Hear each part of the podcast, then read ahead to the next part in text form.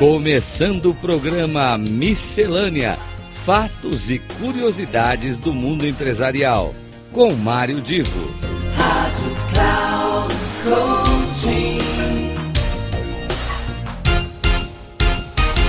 Alô, alô, queridos amigos, começa agora mais um Miscelânea.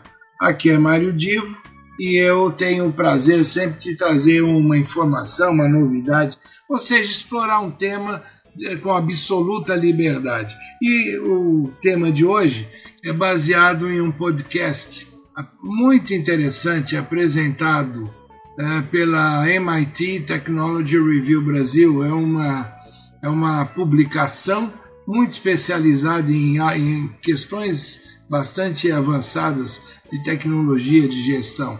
E o André Micheli, que é o diretor-geral da MIT, da, da, da revista, ele reuniu uh, mais duas pessoas, o Carlos Aros e o Rafael Coimbra, especializados em apresentações, um debate sobre como é que se uh, apresenta hoje uma proposta de negócio, como é que uh, é possível fazer isso sem uso de slide, como é que é a história do PowerPoint, E eu acompanhei com muito gosto essa, essa apresentação, porque e, apesar de eles abordarem muito, a, digamos, uma realidade presente, eu vivenciei pessoalmente a evolução disso. Né? Ah, se nós voltarmos lá para os anos 80, os anos 70, quando alguém ia fazer uma apresentação, e, e o que eu vou falar acontecia muito na área de publicidade, existia um negócio chamado storyboard. Era como se um roteiro desenhado, era uma sequência, em vez de ser um filme, era uma sequência de desenhos contando a história do que seria a peça publicitária. Então, o publicitário ia apresentar para o seu cliente qual, que, qual era a ideia do filme, da, da publicidade que seria feita no sentido de um audiovisual. Uh, e aí fazia lá o chamado storyboard. Então, uh, para quando alguém apresentar uma proposta de negócio, existia o que se chamava de transparência. Era um acetato em que você desenhava e botava em cima lá de uma, de uma luz que projetava na parede ampliado o conteúdo daquele acetato. Ah, em alguns casos, empresas contratavam escritórios especializados para fazer a sequência de acetatos. Portanto, note que até o momento eu estou falando em instrumentalização da ideia. Ah, era um storyboard, era o acetato que às vezes a própria pessoa desenhava. Eu mesmo dei muita aula e palestra desenhando em acetato. Era aquele que você contratava uma empresa para fazer com alta tecnologia. Em alguns casos até mais sofisticados, se contratava uma empresa de fotografia para criar slides que eram como uma fotografia ao contrário, ou seja, você colocava numa máquina que projetava aquilo na parede, então ele era um diapositivo, ou seja, ele era, era como uma fotografia mas que era para ser projetado via uma luz por trás. Existiam aparelhos próprios para isso. Aí então, na evolução da tecnologia, surgiu o PowerPoint.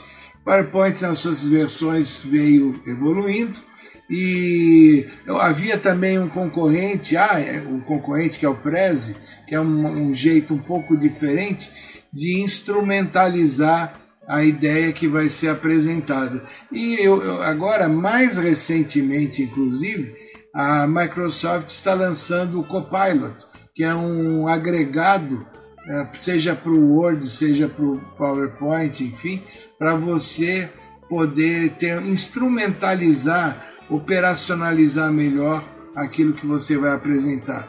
Mas eu quero deixar claro que desde lá atrás do storyboard, passando por todas essas formas de instrumentalização, a essência de uma boa apresentação está na ideia e na maneira de contar a ideia, no storytelling, na maneira que você vai contar a história que faz sentido para o cliente investir no caminho que você vai sugerir.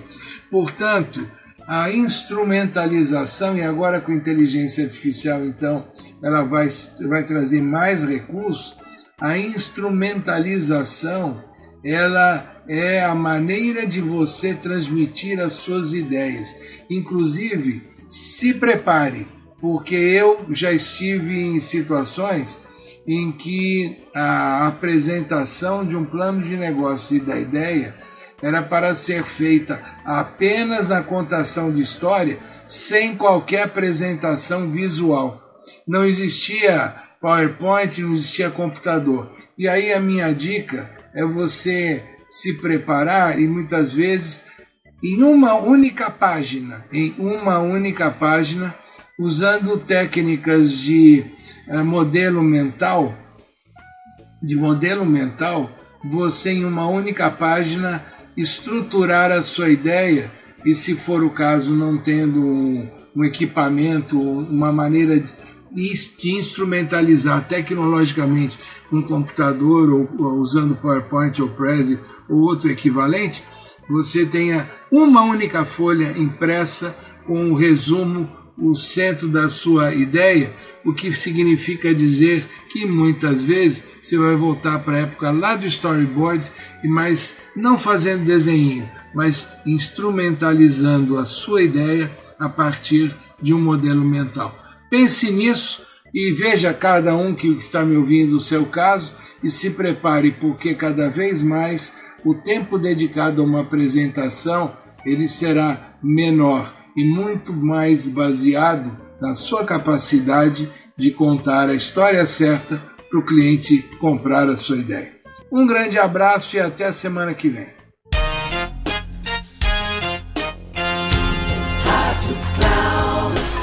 Chegamos ao final do programa Miscelânea: Fatos e Curiosidades do Mundo Empresarial, com Mário Divo.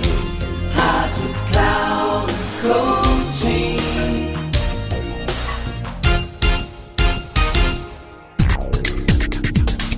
Ouça Miscelânea: Fatos e Curiosidades do Mundo Empresarial, com Mário Divo. Sempre às terças-feiras, às nove e meia da manhã, com reprise na quarta-feira, às doze e trinta e na quinta, às quinze e trinta, aqui na Rádio Cloud Coaching. Acesse o nosso site radio.cloudcoaching.com.br e baixe o nosso aplicativo na Google Store.